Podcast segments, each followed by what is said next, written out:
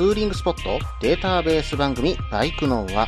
この番組はツーリングが好きという方にお届けするツーリング系ポッドキャスト番組です。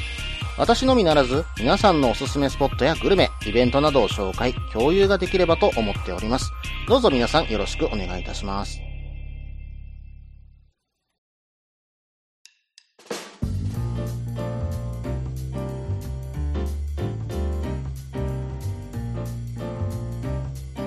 はい、始まりました。バイクノーは第119回ですね。お相手は忍者650とヘリテージ125に乗るタククロです。どうぞよろしくお願いいたします。さてさて、忍者650ですけども、この間ね、6ヶ月点検にね、えー持っていきました。で、えー少しね、気になったんで、ツイッターでね、アンケート取らせてもらったんですけども、皆さんは6ヶ月点検受けていますか？まあ、6ヶ月点検って言うと、基本は任意で受ける点検になるので、受けてない方もかなり多いかと思うんです。特に罰則もありませんしね。まあ、12ヶ月点検はね、法令上決まってますね。皆さん受けてらっしゃるかと思うんですけども、6ヶ月点検となると、意外と少ない、受けてる方が周りにあまり聞いたことがないなと思ってはいたんですよ。で、私もね、忍者650買うまで、まあ、CRF250 乗ってた頃までは、6ヶ月点検は受けていなかったんですよ。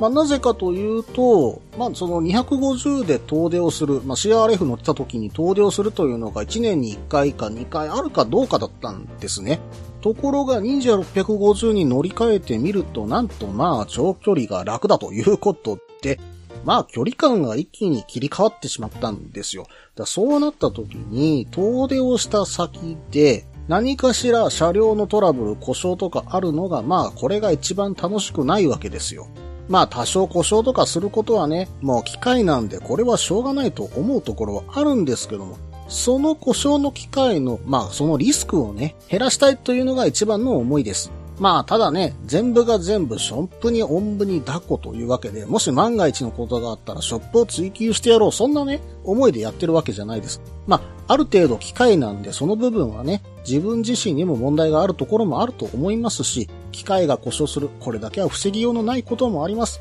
ただね、整備士さんの、まあ、お墨付きというのは、もう何かしらね、えーしょうもないことでね、トラブルにならない、故障しないっていったところを回避する、事前にね、えー見ておいて回避するといったところで安心感がまあ全く違うといったところじゃないでしょうか。私はね、そう思って半年点検を受けている次第です。そして皆さんにもね、ツイッターのアンケートを取らせていただきました。まだね、実は投票途中ではあるんですけども、今のところ残り3時間で票数218票いただきました。皆さんどうもありがとうございます。皆さんに聞いた内容としては、皆さんはバイクの半年点検を受けますか？ぜひ、受ける、受けないの理由も、リプで教えてくださいということでね、投稿いただいております。ではね、えー今、まあ、途中段階ではありますけども、えー結果発表ということで、お話しすると、半年点検を受けるに入れられた方が46.3%、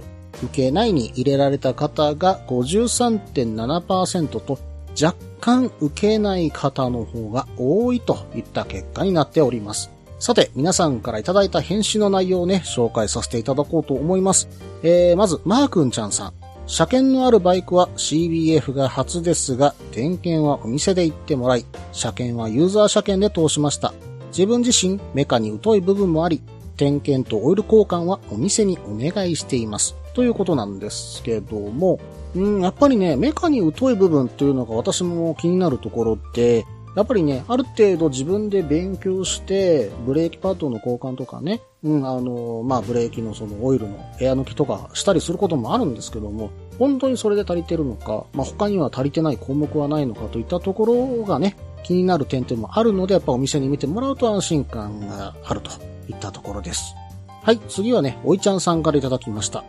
オイルの推奨交換サイクルが半年か3000キロのどちらかあたりなんで、だいたい半年かそれぐらいに当たりますからね。タイヤ、ブレーキ、チェーン等の消耗品のチェックも兼ねているので、こういう点検をケチると後で数倍の出費になって帰ってくると思っってます。ということですけども、そうですね、私もオイルの交換サイクルがちょうどこの辺りなんですよ。忍者はね、5000キロ交換か半年交換といったところなんですけども、まあそうですね、5000キロ弱ぐらい、やっぱりね、半年で走るんですけども、ちょうどそのぐらいになってくるので、一緒にね、えー、変えてたりもします。そうなると、まあ、料金の方もね、オイル代も入ってくるんで、そこそこ値段は上がるんですが、私で今、えー、ね、忍者650を購入させていただいたパルス伊丹さんでね、えー、いつも点検もお願いしてるんですけども、そこでは、えー、5000円から、まあ、点検だけだったら5000円台、えー、そこにオイル交換を含んで、えー、8000円ぐらいかな、うん、8000円台でね、なんとかしてもらっている次第です。はい、次はですね、タカチャンネルさんからいただきました。人間ですので、点検を忘れてたり見落としたりするので、メーカー点検は受けています。その時についでにオール交換だったり、整備士さんや店員さんとコミュニケーションを取ったりしていますね。前に持ち込んだ時のことも、あれからどうですかって聞いてくれたりもするので安心感はあります。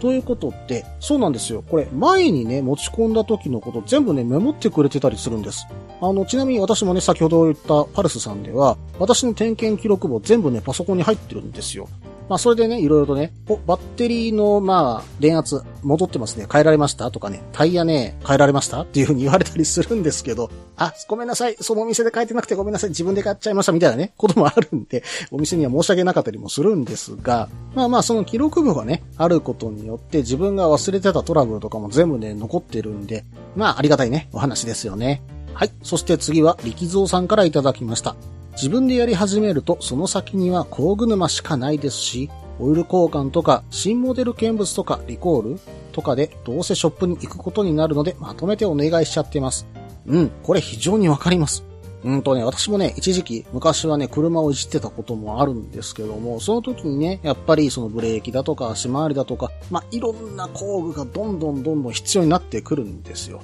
で、オイル交換だったらね、まあまあ、オイル交換ならまあ缶1個買ってね、ちょっと余るかなぐらいだったんですけども、まあその他グリスとかね、まああとラスペネとか、まああとパーツクリーナーとかね、えー、いろいろと使ってたわけです。まあただね、特になんですけど、グリスとか、まあラスペネみたいなね、えー、まあ潤滑剤ですよ。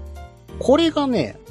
まあそのいじった後、なかなか使わないっていうね、どうしても余ってくるわけですよね。まあなんともったいない。えー、そしてね、足回りの交換とかを昔はしました。で、その時のために、まあ外すための工具を買ったりするわけじゃないですか。そして一回使ってみて、その後まあ使わないわけですよね。まあその時やってて楽しいんだけども、その後一切使わなくなると思ったら非常にもったいない感がね、出てきてしまったんですよね。そしてそしてその工具にもまあいろんなね、ブランドとかまあいい工具があるわけですよ。またそれも欲しくなるからね、どんどんどんどん沼にはまっていくっていうね。そうすると走りに行くお金が全部そっちにつぎ込まれていくっていう、なんと悪循環に陥ってしまうので、まあ私もね、できる限りお店にお願いするようにしています。まあただね、ミラーの交換ぐらいならやりたいなと思うじゃないですか。その時の工具とかちょこっと買ったりはしてますけどもね。はい、それでは次です。ほのさやさんからいただきました。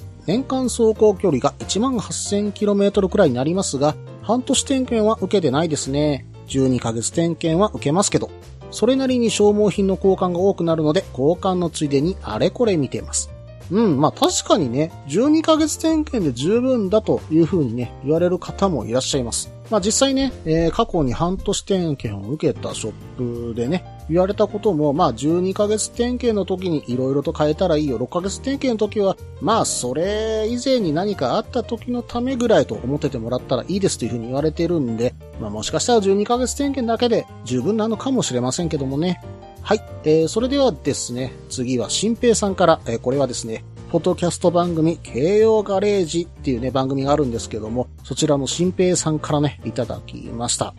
受けないようしましたが、絶対受けた方がいいですよ。ブレーキパッドの残量なんて普通の人はわからないですからね。うん。まあ、受けないをしてるんですね。ということなんですけども、まあまあ、自分でね、新平さんの場合いじれるんで、まあ、受けないというふうに押されてるんだとは思うんですけども、確かにね、ブレーキパッドの残量なんて走り出す前に見るかどうかって言われたら、うーんってなったりしますもんね。で、まあまあ、それで亡くなってから気づくなんてとてもとても本当に怖いことですからね。そういったところからも見といてもらう方がいいんでしょうね。はい。そしてですね、次は、ボブさんからいただきました。バイク王の4年パックに入っているので、オイル交換兼ねて受けていますということで、まあ本当にお店によってはね、その半年点検だとか12ヶ月点検をまとめてね、えー、お安く提供してる、まあバイクを買った時についてくるといったようなものがあるかと思います。まあこういうものをね、利用するのも一つの手かと思います。最初に入っちゃった方がおそらく安いとは思いますしね。はい。えー、すべてのね、投稿を紹介はできませんでしたけど、皆さんいかがだったでしょうか？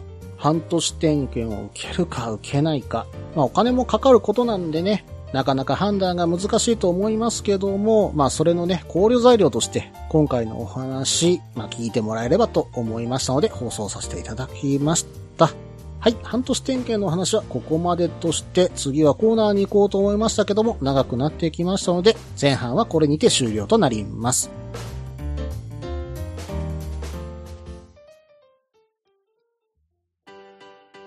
落ち着いて聞いてください。あなた EBR 症候群です。だって、だってお前ハヤボルトじゃんって。もう私、ビュエルっていうアメ車乗ってますけど。なんか、無理やりいいこと言おうとして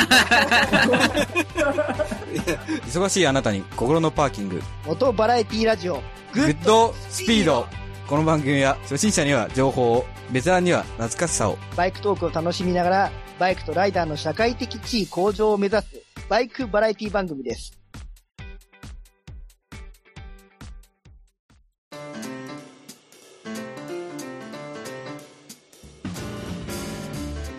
はい、それではね、後半です。後半はですね、コーナーに行ってみましょう。ツーリングスポット紹介のコーナー。このコーナーは私、もしくは皆さんから投稿いただいたおすすめのスポットを、穴場のスポット、自分しかいないけど自分が好きなスポットなどを紹介するコーナーです。今回はですね、ヤントさんからメールをいただきました。早速ですけども紹介させていただきます。タククロさん、いつも楽しく拝聴させていただいています。初の投稿させていただきます。私もタククロさんと同じ尼崎住です。暑い夏に暑さをほとんど感じない、逆に寒いと感じるくらいのツーリングコースを紹介させてください。それは奈良県と三重県の境の大台ヶ原ビジターセンターです。尼崎を5時半に169号線を目指していくと、涼しい間に和歌山県には8時半から9時くらいに大台河原近くには着きます。尼崎からずっと走ってくると快晴の天気でも多分そこに着く頃は寒いくらいかもしれません。快晴の天気でも大台ヶ原には雲が多分かかっていると思います。その中に入るとタイムスリップしたかのように初夏の花が霧の中で幻想的に咲いています。レインウェアを着ず、大台ヶ原ビジターセンターに着くと本当寒いと感じると思います。霧雨ならそのまま我慢して降りてきてください。道は多分濡れてますが幻想的な景色を楽しめるので安全運転で楽しめると思います。冷え切って我慢できないならそこから勝浦方面へ。一気に夏を感じる気温になり体温戻ります。そして勝浦は海の幸の宝庫です。今回は勝浦の菩提さんのマグロの中トロカツをいただきましたが、これまた絶品でおすすめです。また寒さを我慢できそうなので、なおかつのんびりツーリングの方なら、勝浦に行かず、谷瀬の吊り橋にある168号線を行くもよし。せっかちの方なら、竜神スカイラインの駒山スカイツリーまで行くのも楽しいです。どちらのコースでもそこを16時あたりに通過したら、暑い大阪市内を回避してのツーリングになるかと思います。ただ、どのコースも500キロ前後になります。でも、夏の暑いのは苦手。でも、景色を楽しみながらツーリングしたい人にはおすすめのコースです。ヤントさん、メール本当にありがとうございます。このメールね、ツーリングスポットで紹介するか、コースで紹介するか、ちょっと悩んだんですけども、まあ、バッチリ、あの、決まったコースじゃなかったので、今回はツーリングスポットのね、えコーナーで紹介させてもらいました。さてさて、ヤントさん。実はね、私この方とはつながりが深くですね。うーん、まあ言ってしまえば、この、今私が住んでる家を買ったのがこの人から買ったんですよ。うん、まあそこからの何か縁でバイクの話になり、家買う時もバイクの話ばっかりしてたね。人なんですね。うん。で、そしてね、たまにね、一緒にツーリング行ったりしてる方でもあります。ぜひね、今後ともよろしくお願いいたします。ということって、尼崎、今私の住んでるのも尼崎。ね、まあまあ、大阪の北側と考えていただければ、うん、わかりやすいコースになってくるかと思うんですけども、まあ、まずは奈良県に入って、国道169号線を目指して走ると、えーいったところになると思います。まあ、大阪から走っていくとなると、うーん、柏原、藤井寺市あたりの方から165号線に入るか、もしくは富田林市の方を目指してね、309号線の方から入っていく感じになるかと思います。あ、この方ちなみに下道のツーリングが好きな方なので、おそらくこのルートで行ってるんじゃないのかなという想像ではありますけどもね。うん。そして、五瀬市に入って、そこから169号線を使って川上村方面へ。えーそしてそのままね、えー大台ヶ原に登っていると思います。ちなみになんですが、私も大台ヶ原ドライブウェイは走ったことがあります。うんとね、一昨年いや、その前ぐらいの5月ぐらいだったかな、CRF でね、行ったことがあるんですけども、夏前のね、5月。まあまあ結構暑かったんですよ。その年はね、30度超えてたと思うんですけども、大台ヶ原ドライブウェイに入って、まあ上の方にね、登ってた時にはもうひんやりひんやりしてね、ほんと寒かったんですよね。ただね、走っていって、最初のうちはね、大台ヶ原ドライブへ入った時には、一車線のね、なんだこの林道はっていうようなね、舗装林道みたいな道がちょっとね、くねくね道で続くんですけど、その後ね、上の方まで登ってきたらですね、それがね、もう絶景の中をずっと走れる素晴らしい道路だったんですよ。ただちょっとね、あの路面動況があんまり良くないんで、その辺だけね、気をつけてもらったら、うん、まあそれ以外はね、最高に楽しいドライブウェイでしたね。うん。で、このドライブウェイなんですけど、昔はね、有料道路だったんです。まあ今はね、無料化されてますけども、だいたい全長ね、19メートルぐらいの道のりになっています。うん、まあでもね、ここを走るとね、本当に自然の中のね、まあ本当に総天然色の大パノラマの中をね、走っていけるのって、関西屈指のね、絶景ロードだと思いますね。うん、まあ、新緑の季節、もしくはね、紅葉の季節にね、なかなかいいところではないでしょうか。本当に紀州の山並みをね、眺めながらのツーリングは最高だと思いますね。うん、ぜひね、大台ヶ原ドライブウェイをね、皆さんも走ってみてください。えーそしてね、その後に書かれていたのは、まあ、勝浦に向かって走って、菩提さんっていうところかな。うん。で、調べてみたら、中トロのレアカツが大人気だそうなんですね。うん、もうこれはね、私も今写真で見ましたけども、超レアなマグロカツ。まあ言ったら本当にマグロの刺身の本当周りだけを、まあ本当に焼かれている揚げ物、トンカツみたいな感じなんですけども、おそらく高温でシュッと焼いただけなんでしょうね。で、これをおろしポン酢に浸して口の中に放り込んだらもう私ここからは想像ですけども、うーん、もうその外はサク、中はとろりとしたね、中トロの旨味が出てきて油と相まってこれはとてつもなく美味しいんだと思いますよ。皆さん想像してみてくださいよ。中トロがね、衣がついて上がってんすよ。中、生ですよ。これね、美味しくないわけないんですよ。マグロとね、油が絡まったこのうまさ、それをポン酢に浸して食べる。この旨味はたまらないだろうな。ご飯とね、本当に行くともうたまらなく美味しいと思います。はい。そしてね、他にもね、マグロと柚子香る漬けマグロのハーフ丼だとかね、海鮮バラチラシ丼、そして先ほどのカツを使ったマグロ中トロカツ丼なんていうものもね、あったりしますので、これはぜひね、一度行ってみたいお店です。私も勝浦行った時は必ずね、寄らせていただこうかと思います。えー、そしてね、勝浦に行くのもありだし、まあ、そのまま引き返すならね、谷瀬の吊り橋の方から回るか、竜神スカイラインから回るか、このあたりもね、えー考えて回ってきてもいいのかなと思います。まあ、確かに勝浦に行ってしまったら、うん、まあ、500キロ前後のツーリングになるし、まあ、竜神谷瀬の吊り橋になってくると400キロ行くかどうかになってくると思うので、うん、まあ、その日のね、えー時間に合わせて調整してみるのもいいかもしれません。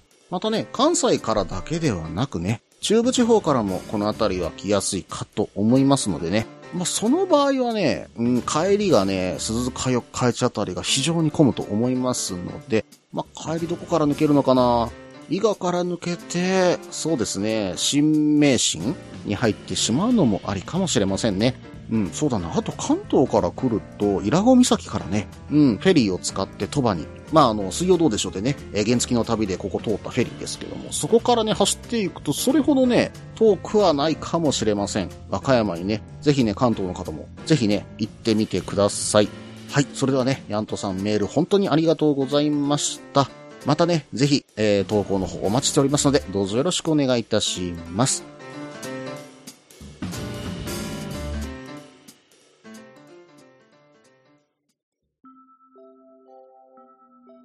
みんなでお話しできる行きつけのライダーズカフェ、ネットに作りませんか？インタラクティブ型バイク系雑談番組、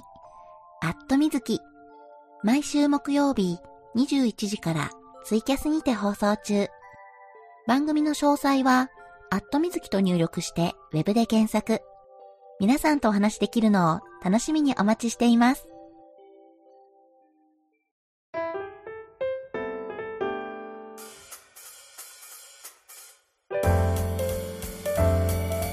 それではエンディングです。エンディングはね、うん、ちょっと最近困ったことになりましてね、うん、何かというと、えー、車のね、エアコンが壊れまして、うん、まあ、クーラーが出なくなっちゃったんですね。ただね、症状は一時的にあったものかなと思っていたんですけども、やっぱりね、うん、なんだか効きが悪いなというふうに思いましてね、うん、まあいつも通わせていただいているケンズクラフトさん、うん、あの車をね、あの、いつも今面倒見てもらっているのは、伊丹市にあるケンズクラフトさんでね、えーお願いしているんですけども、まあそこに持ってって見てもらったわけですよ。まあそしたらですね、どうもコンプレッサーが悪いんじゃないのかなというところまでたどり着きまして、えー部品がね、手に入るかなと思って、まあ交換工賃いくらぐらいかなという話をしたらですね、今ちょっと部品が届きにくいと。で、さらに、まあ工賃も含めて、まあ10万円弱、まあもうちょっとかかるかもしれないという話になりまして、うーん、まあそこまでするんだったらね、まあ他にもね、実はローターとかもそろそろ研磨とかしないといけない時期だしなぁと。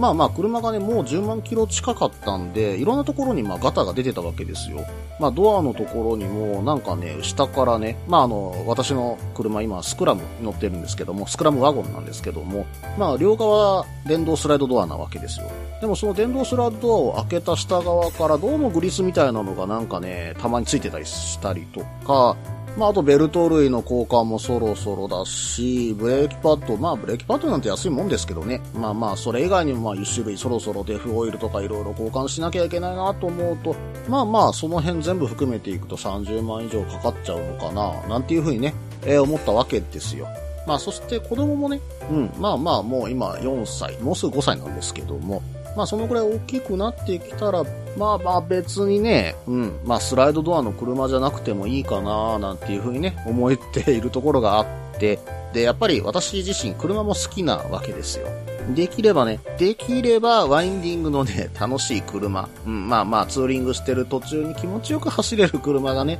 あったらいいなぁなんて思っている節もあるのでね、まあまあそれも含めて、次の車をね、今探し始めました。とは言ってもね、今のお店にちょっとね、お願いして探してもらっている状況です。まあ、ただね、私の安月給じゃね、普通の車とバイク2台の維持となるとかなりね、厳しいな、なんていう風に思っているところがあるんでね、まあ、おそらく次買うのは軽自動車かなと。まあいうところなんですが、車はまあまあね、私だけが乗るわけじゃないので、まあオートマで探さなきゃいけない。でも楽しく乗れる車が欲しいとなってくると、まあ今のところ探しているのはアルトワークスのね、えー AGS。うん。あの、オートマの中でも 5AGS。皆さん大好き、鈴木ですよ。鈴木さんが作り上げたトランスミッションですよ。うん。まあ簡単に言うと、マニュアルミッションをベースにしているけど、クラッチ操作がないミッションだと。言ったものです。うん。まあ、その名の通り AGS はね、オートギアシフト。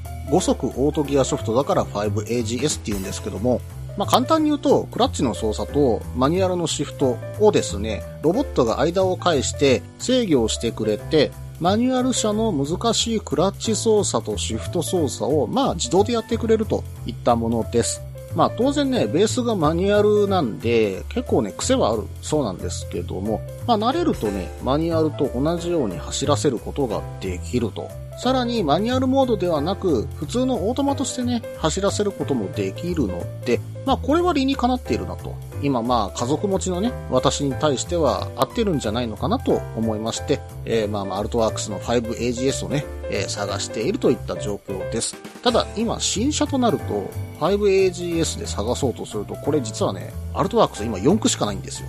で、えー実は前までの、今、アルトワークス自体が3型になってるんだけど、1型、2型までは FF の 5AGS があったんです。で、軽さの点とか燃費の点、まあ、あとはカスタムの点も含めて考えると、FF の方が断然面白いので、今はその FF の、まあ、アルトワークス 5AGS で、色もね、まあできれば青ということでね、えー指定して、えー探してもらっている状況です。まあなかなかね、この青色というのがね、出てこないんですけども、まあ出てきたら、まあそこで買おうかなといった次第ですが、まあちょっとね、えエアコンが壊れるといった痛い出費ですが、楽しみもこれでできたかなと思っています。早くいいの出てこないかな楽しみにしてるんですけどもね。この番組では皆さんからのメールを募集しています。